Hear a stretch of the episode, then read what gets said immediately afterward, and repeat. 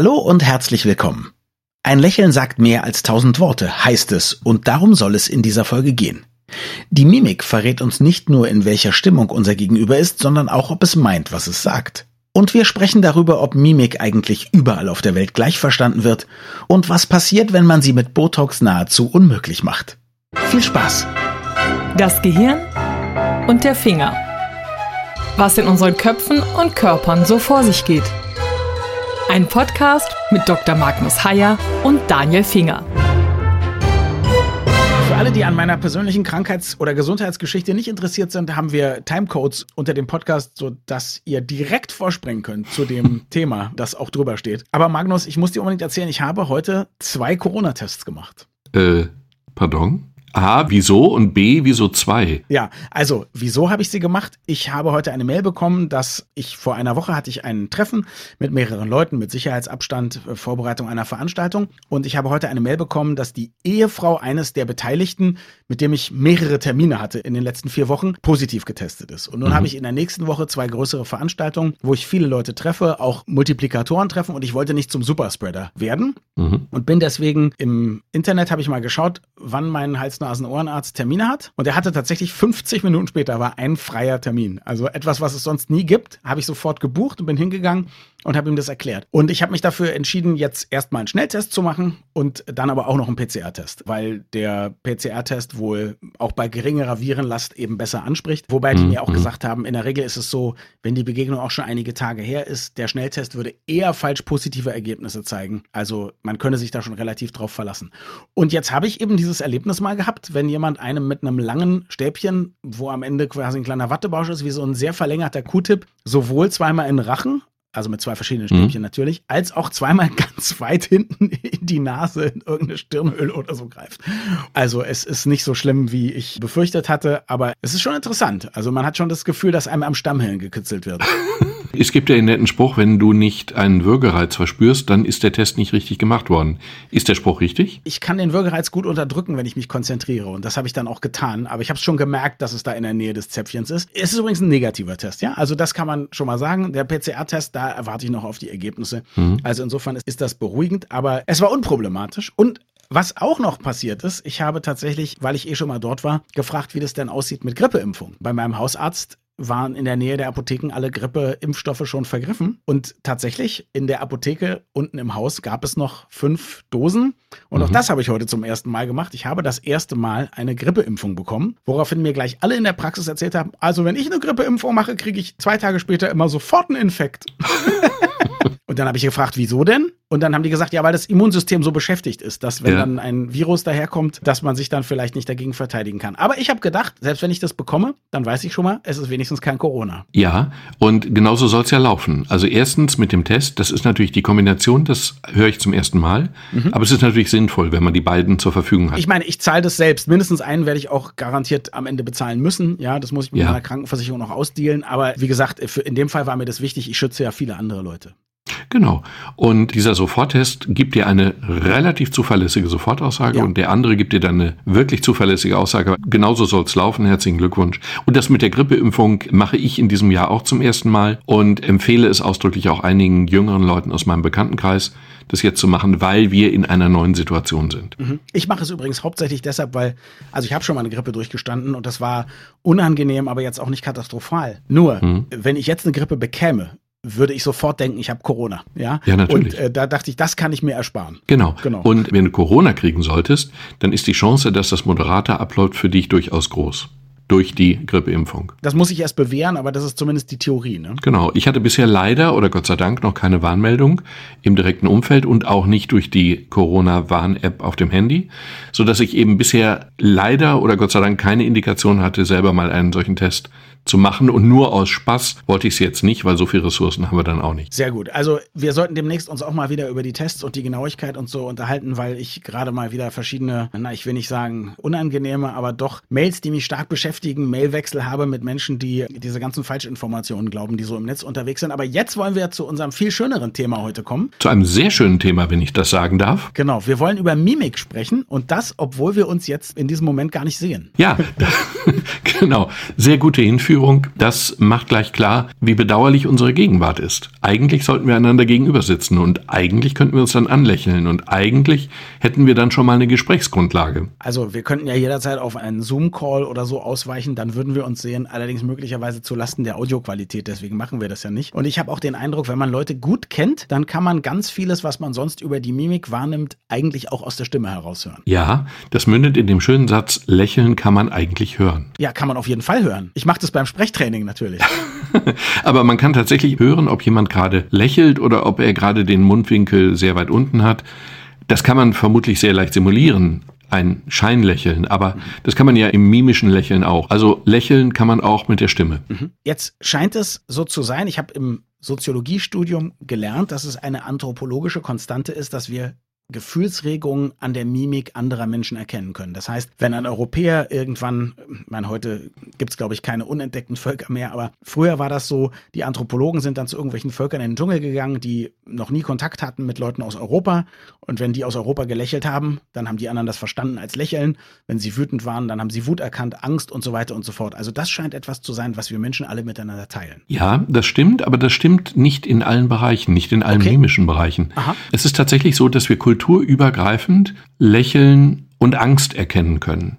Das hat man getestet und zwar, man hat es bei nomadisch lebenden Hirtenstämmen irgendwo in Namibia untersucht. Also wirklich mit, bei Leuten, die recht wenig Kontakt zu unserer Kultur hatten. Und man hat ihnen Bilder, das ist immer so der Haken, Bilder zeigen ist ja nicht so die ganz realistische Art. Ja, zunächst mal hat man mit Bildern experimentiert und hat eben einfach festgestellt, dass diese Leute, die sonst keinerlei Kontakt zu Leuten unserer Kultur haben, immer und zuverlässig und reproduzierbar ängstliche Gesichter und lächelnde Gesichter als solche mhm. präzise okay. zuordnen können. Das funktioniert.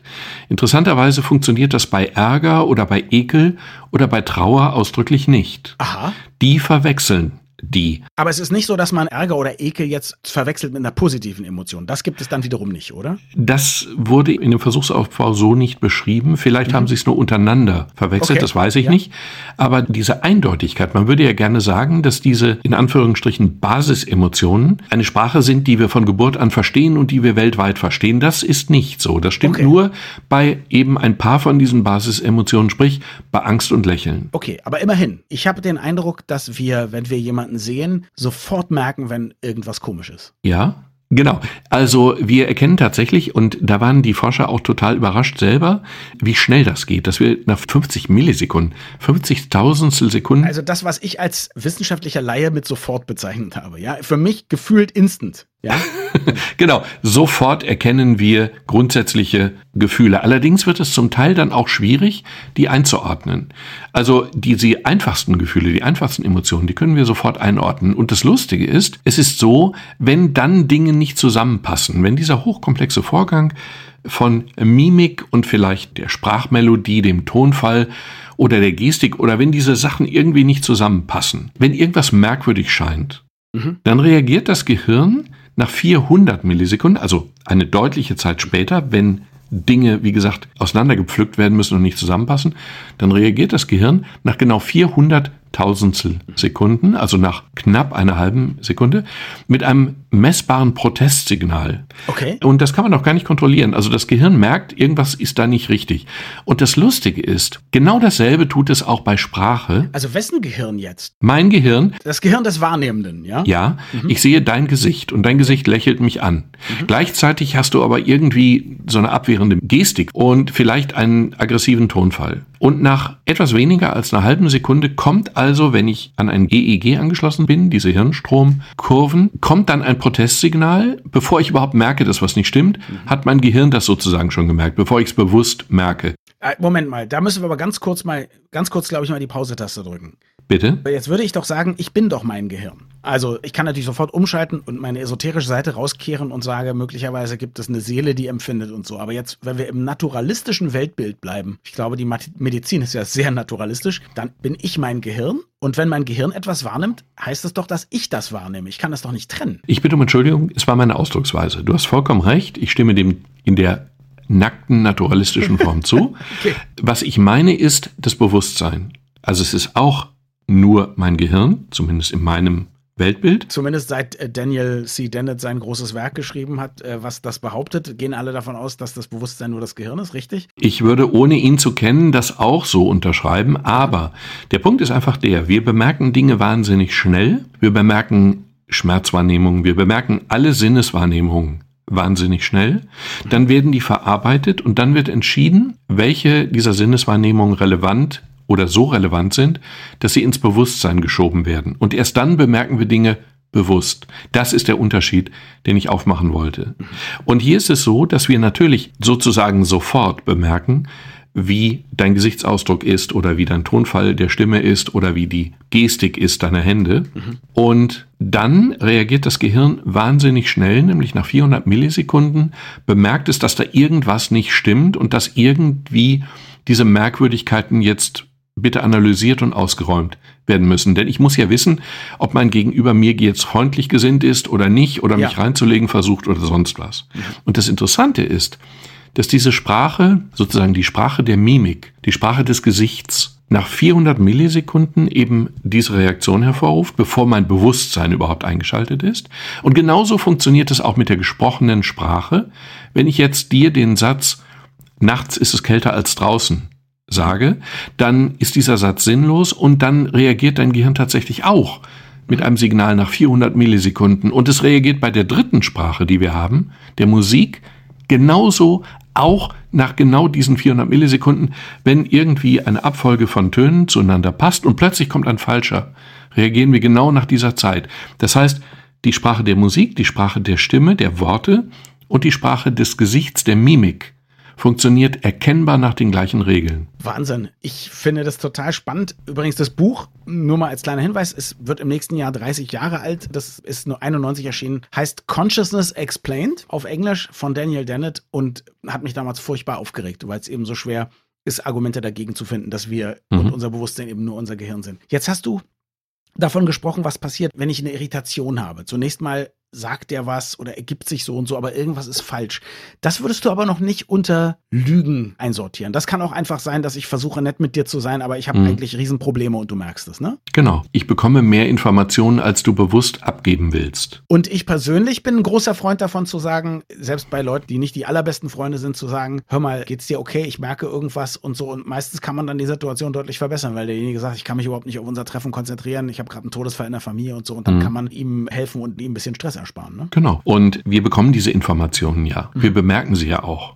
Und es spricht eben viel dafür, das dann auch zu thematisieren und das nicht einfach im Raume stehen zu lassen. Wir bemerken auch, ob ein Lächeln echt ist oder nicht. Es gibt sozusagen auch zwei verschiedene Arten zu lächeln. Es gibt ein echtes Lächeln, ein gefühltes Lächeln, ein vom Emotionszentrum initiiertes, im Gehirn initiiertes Lächeln und es gibt eben ein soziales Lächeln, ein aufgesetztes Lächeln. Eines, mit dem ich dir zeigen will, ich mag dich, aber ich, ich empfinde das nicht wirklich Amerikanische so. Amerikanische Fernsehmoderatorinnen. Ja, oder deutsche, ich glaube mittlerweile in Amerika lebende Models. Ich habe den Eindruck, dass ich mit zunehmendem Alter dieses echte oder nicht echte Lächeln besser auseinanderhalten und erkennen kann. Mhm. Und tatsächlich gibt es Studien, die sagen, dass wir genau bei Lachen oder Lächeln diese Unterscheidung zwischen echt und nicht echt fällt Kindern schwer mhm. und Erwachsenen zunehmend leichter. Weil wir mehr und, Erfahrung haben mit Leuten, die falsch lächeln? Genau. Mhm. Wir, wir lernen es offensichtlich. Okay. Mhm. Bis sechsjährige Kinder, ungefähr, plus minus natürlich, bis sechsjährige Kinder können ein echtes und ein falsches Lachen nicht unterscheiden. Mhm. Und lächeln vermutlich genauso. Und je älter wir werden, desto einfacher fällt es uns. Und mich nerven Leute, also Models oder so, die kein wirkliches Lächeln hinkriegen. Das empfinde ich als extrem störend. Okay, lass uns darüber sprechen. Ich habe ja schon gesagt, wir haben jetzt noch nicht über Lügen gesprochen, aber dann mhm. lass uns mal über Lügen und über Lügner sprechen. Ich habe das Gefühl, dass man eigentlich sehr genau weiß, wenn Leute einem Mist erzählen. Ich erinnere mich, dass ich, und das waren gute Freunde von mir, mit denen ich lange gearbeitet habe, ich habe dann schon, als ich glaube Mitte, Ende 20 war, man hat mich mal gefragt, ja, hast du den und den schon erreicht? Und ich habe erzählt, ja, ich habe versucht, den zu kriegen, habe ihn nicht erreicht. Und irgendwie war mir klar, dass alle doch wissen, dass ich den überhaupt noch nicht angerufen habe. Aber niemand hat das thematisiert. Und das waren Freunde von mir, wie gesagt. Habe ich nach fünf Minuten hingegangen und gesagt, ich muss jetzt reinen Tisch machen. Ich habe den einfach überhaupt noch nicht angerufen, aber ich habe einfach keine Lust mehr, dass wir uns mit solchen Kleinigkeiten bescheißen. Lasst uns mhm. doch versuchen, das hier nicht zu machen. Und das haben dann alle auch tapfer versucht. Ja, immer geht's nicht, weil ja auch Scham in manchen Situationen dabei ist und so. Aber ich habe das Gefühl, wir haben einen extrem guten Kompass dafür, wenn Leute einen belügen. Es wird nur ganz selten thematisiert. Ich glaube, das hängt aber von den Leuten ab. Okay, von, von den Leuten, die, du meinst, wie gut sie lügen können? Ja, genau. Ich bin zum Beispiel ein grauenhaft schlechter Lügner und mir fällt wirklich jetzt spontan, und das haben wir nicht im Vorfeld besprochen, ein. Das sagst du doch nur so. Du lügst doch. Mir fällt eine grauenhafte Situation ein, und zwar im Studium. Anatomie. Im Anatomiesaal haben wir Leichen präpariert. Das habe ich mal irgendeiner Frau erzählt, mit der ich geflirtet habe. Und dann habe ich sie damit reingenommen, obwohl es verboten war. Mhm. An dem Präparationstag, das war ein, oder dem Nicht-Präparationstag, da waren auch keine Kursleiter. Wir waren eben aufgefordert, selbstständig einfach nochmal den Präparationsstand zu rekapitulieren der vergangenen zwei, drei Tage. Okay, an der Stelle vielleicht nochmal, was ist ein Präparationsstand? Es ist einfach so, dass du Anatomie lernst und zwar wirklich und direkt an der Leiche. So wie die Wissenschaftler in der Renaissance es auch getan haben. Ja. Mhm. Und das ist auch extrem lehrreich. Mhm. Man kann das vielleicht zum Teil durch virtuelle Dinge ersetzen, aber vollständig ersetzen kann man es nicht. Okay. Und dann habe ich eben verbundenerweise diese Frau da reingeschmuggelt. Mit dem Wissen, die erkennt sowieso keiner, weil unser Präparator ist ja gar nicht da. Ja. Ich hatte aber Pech, weil der hatte dann eben Dienst an dem Tag. Der war dann eben doch da. Dann kam er an unseren Tisch, guckte sie an und sagte dann in einem Tonfall, der war sonst immer ganz verbindlich, dann sagte er in einem schneidend kalten Tonfall, wer sind Sie denn? Mhm. Und dann habe ich gesagt, ja, jüngere medizinische Semester, die schon mal gucken wollen oder so. Mhm. Und da wurde er plötzlich ganz weich und sagte, ja, dann ist ja alles gut und ging an den Nachbartisch. Aha. Und meine Kollegen haben sich totgelacht. Ich habe so rot im Kopf ausgesehen, dass man über den ganzen Raum sehen konnte, über den ganzen Saal hinweg sehen konnte. Dieser Mann lügt gerade. Okay. Und er lügt so hilflos, dass der Präparator wiederum gedacht hat, du bist schon gestraft genug, ich lass dich jetzt in Ruhe. Okay. Das war grauenhaft. Und ich habe gedacht, man hätte es nicht gemerkt. Aber vielleicht hat er es ja auch gar nicht gemerkt, weil hätte er es sonst wirklich auf sich beruhen lassen? Ich glaube, meine Hilflosigkeit hat bei ihm eine Tötungshemmung ausgelöst. Interessant. Also, du willst sagen, manche Leute können extrem gut lügen und die würde man dann nicht ertappen, richtig? Ich glaube, wir ertappen sie trotzdem. Wir trauen uns dann nur, das ist ein soziales Phänomen, wir trauen uns nur noch weniger was zu sagen, weil sie so gut lügen und niemand anders was sagt. Es gibt aber eine Studie, die mich nachdenklich gemacht hat. Die war sehr elegant. Also das war jetzt nicht so mit Schauspielern oder so, das ist ja sehr fehlerbehaftet. Man hat okay. einfach Leuten Videos vorgespielt von Leuten, die vermissten Anzeigen aufgegeben haben. Per Video, die also bei der Polizei gefilmt wurden dabei, wie sie eben erzählt haben, dass die und die Person vermisst wird seit dann und dann unter diesen Umständen und so weiter. Und ein Teil dieser Leute hat diese Person in Wirklichkeit umgebracht. Mhm. Die haben dann, um die Tat zu verschleiern, natürlich eine Vermisstenanzeige aufgegeben. Und das ist natürlich schon eine wirklich eine Lüge, die man auch nicht kaltschneuzig einfach so los wird, sondern da bist du wirklich engagiert. Das ist mehr als ich habe da angerufen oder ja, ich habe Brot gekauft oder wie auch immer. Mhm. Und das Erstaunliche war, dass von den durchschnittlichen Zuschauern, die waren nicht in der Lage, den Lügner, den Mörder von dem sorgenden sag ich mal, Ehepartner oder Angehörigen zu unterscheiden. Allerdings, wenn man die Leute trainiert auf bestimmte Signale trainiert, dann plötzlich entsteht eine Sicherheit von 80 Prozent, einen Lügner zu enttarnen. Man kann also Lügner erkennen, aber man muss wissen, wie es geht. Das ist uns offensichtlich nicht wirklich angeboren. Was vermutest du bei mir? Glaubst du, ich habe ein intuitives Verständnis davon oder ist es schlichtweg Selbstüberschätzung, dass ich glaube, ich kann das gut? Ich halte es für möglich, dass du ein intuitiv gutes Verständnis davon hast. Okay. Das ist ja im Grunde auch Teil deines Berufes, dich auf dein Gegenüber einzustellen. Du hast ja möglicherweise im Rahmen deiner beruflichen Arbeit gelernt, dein Gegenüber zu durchschauen ein wenig? Ja, ehrlich gesagt, ich habe das Gefühl, ich kann mich wirklich sehr gut auf Leute einstellen, so würde ich es jetzt mal sagen. Ne? Gut. Das konnte ich aber schon immer. Ich glaube, das ist eher das, was mir den Beruf ermöglicht hat, als dass ich es da gelernt hätte. Oder so rum. Aber die grundsätzliche Überlegung, dass man Lügner immer erkennt, die ist, glaube ich, wirklich falsch. Es gibt aber eine schöne Sache, die das Lügen schwerer macht. Also Lügen ist ja anstrengend. Wenn ich einfach nur die Wahrheit sage, muss ich nicht nachdenken, weil das ist ja so gewesen. Wenn ich lüge, es ist sehr anstrengend, diese gesamte Geschichte immer im Auge zu behalten, um nicht an irgendeiner Stelle runterzufallen. Mhm. Und wenn du jetzt den Lügner beim Lügen noch mit zusätzlichen Aufgaben belastest, wie zum Beispiel Autofahren oder irgendetwas, dann wird die Lüge immer schwerer für ihn, weil immer mehr Ressourcen beansprucht werden. Du willst sagen, Verhöre sollten eigentlich gar nicht an einem Tisch irgendwie in einem Verhörraum stattfinden, sondern während der Proband, der Proband, der, der Mensch, der verhört wird, während der eigentlich irgendwas Kompliziertes gerade machen muss. Zum Beispiel. Okay. Ja. Also es wird einfach dann, es wird ja nicht nur schwerer, wenn ich Auto fahre, sondern es wird ja auch schwerer, wenn ich zum Beispiel mich auf mehrere Gesprächspartner gleichzeitig einstellen muss. Und das nennt man dann am Ende Kreuzverhör. Also genau das wird ja im Grunde gemacht. Mhm. Aber Lügen ist eben eine Sache, die viele Ressourcen im Gehirn beansprucht, viel mehr als die Wahrheit zu sagen. Und das kann man sich dann eben im professionellen Rahmen zunutze machen. These, weil auch das Gehirn es nicht mag, wenn Dinge nicht zusammenpassen? Nein, These, weil das Gehirn viele, viele Dinge im Überblick behalten muss. Denn wenn ich jetzt erzähle, ich war gestern Abend bei dem und dem Freund, mhm.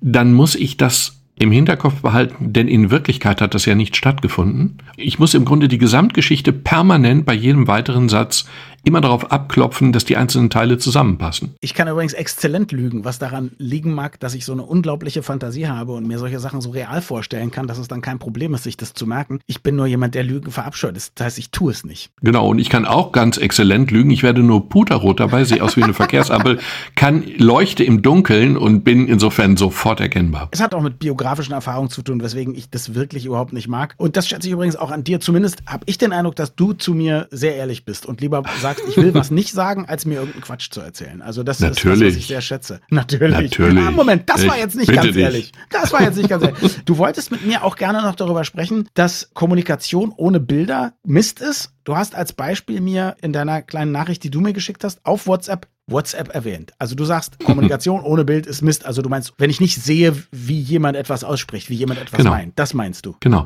Es gibt eine. Du meinst nicht Instagram, wo ich mein Mittagessen fotografiere. Nein, ich meine doch Instagram, weil du ja eben nur dein Mittagessen fotografierst und nicht dich selber beim Sprechen. Ja, genau. Also ein, ein Bild reicht nicht. Du willst das Bild von dem, der kommuniziert. Genau.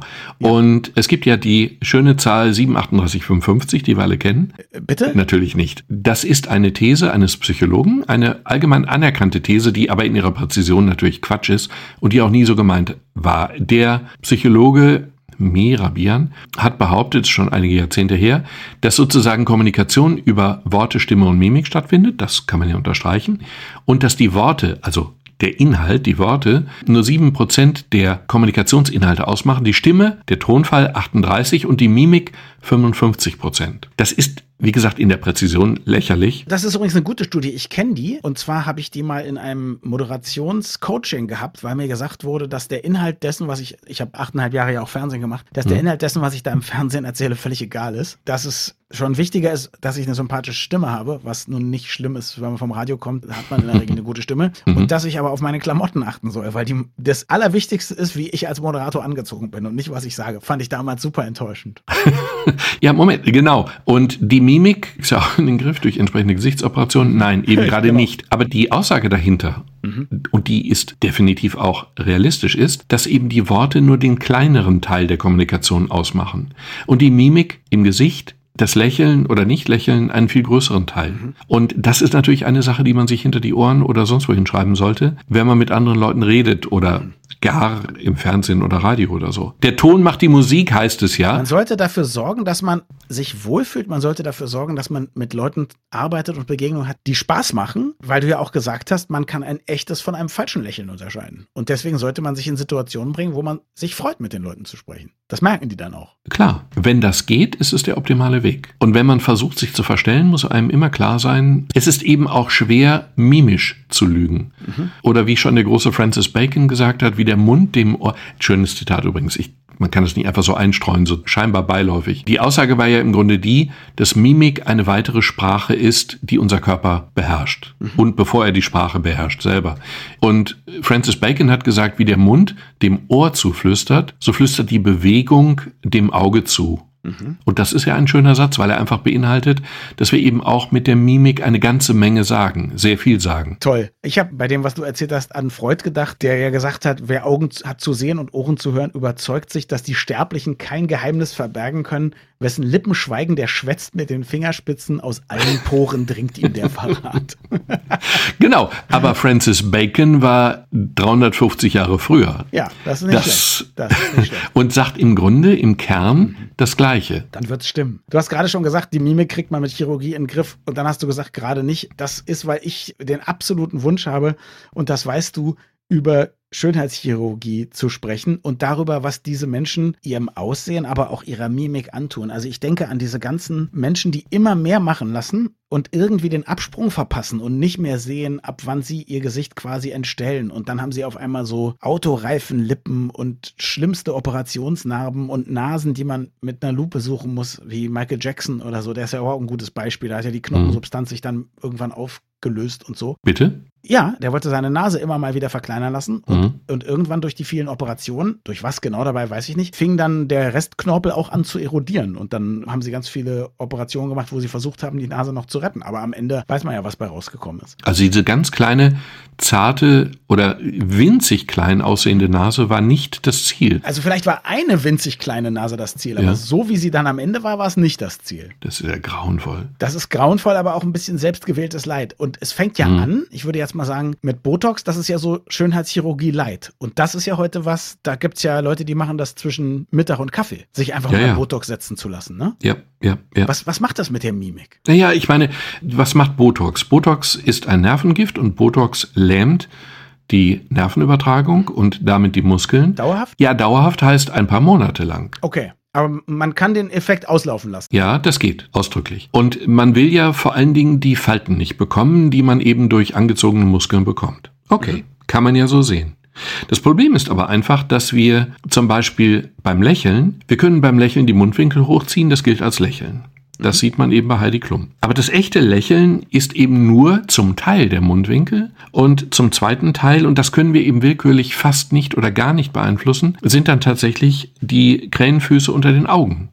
Wir haben bei einem richtigen Lächeln Falten. Ja, natürlich. Deswegen sieht man ja auch bei alten Leuten, ob sie im Leben viel gelächelt haben. genau. Ja, ich befürchte sogar, dass es genauso stimmt. Die sehen dann aber irgendwie auch sympathisch aus mit ja, ihren natürlich. Falten. Natürlich, es mit gibt ihrem, auch die anderen Falten. Genau, die sehen sympathisch aus mit ihrer gelächelten Erinnerung, die ins Gesicht gegraben ist. Mhm. Und dieses Lächeln oder diese Muskeln, die tatsächlich an den Wangen oder um die Augen herum dann eben diese Falten machen, diese Lächelfalten machen, für den Moment des Lächelns machen, die sind nicht willkürlich beeinflussbar. Die werden tatsächlich gesteuert vom Gefühlszentrum des Gehirns. Und wenn ich jetzt diese Bereiche, in denen ich keine Falten bekommen will, wenn ich dort Botox spritze oder gar operieren lasse, dann ist es einfach so, dass dieser Teil des Lächelns fehlt. Mhm. Und das merke ich unterbewusst dann auch als der gegenüberstehende, gegenübersitzende. Wenn wir akzeptieren, dass Lächeln eine oder Mimik es geht ja nicht nur ums Lächeln, sondern es geht um die anderen Basisemotionen, die genannten. Wenn ich akzeptiere, dass das eine Art von Sprache ist, mhm. dann ist eine Botox-Behandlung oder gar eine chirurgische Behandlung in diesem Bereich ungefähr so logisch, wie wenn ich mir die Stimmbänder herausoperieren lassen würde. Das ist eigentlich eine Teilamputation. Und ich habe diesen großartigen Film über Liberace gesehen, wo er sich die Augenlider dermaßen straffen lässt, dass er die nicht mehr schließen kann beim, beim Schlaf. Ist das was, was es tatsächlich gibt oder ist das, war das ein Schwank aus Hollywood? Ich habe den Film gesehen, er war grandios, weil zwei klassische, harte Männer Schauspieler. Michael Douglas und Matt Damon, großartig, ja. Unglaublich gut in diese Rolle hineinschlüpfen mit einer erkennbaren Freude am Spiel.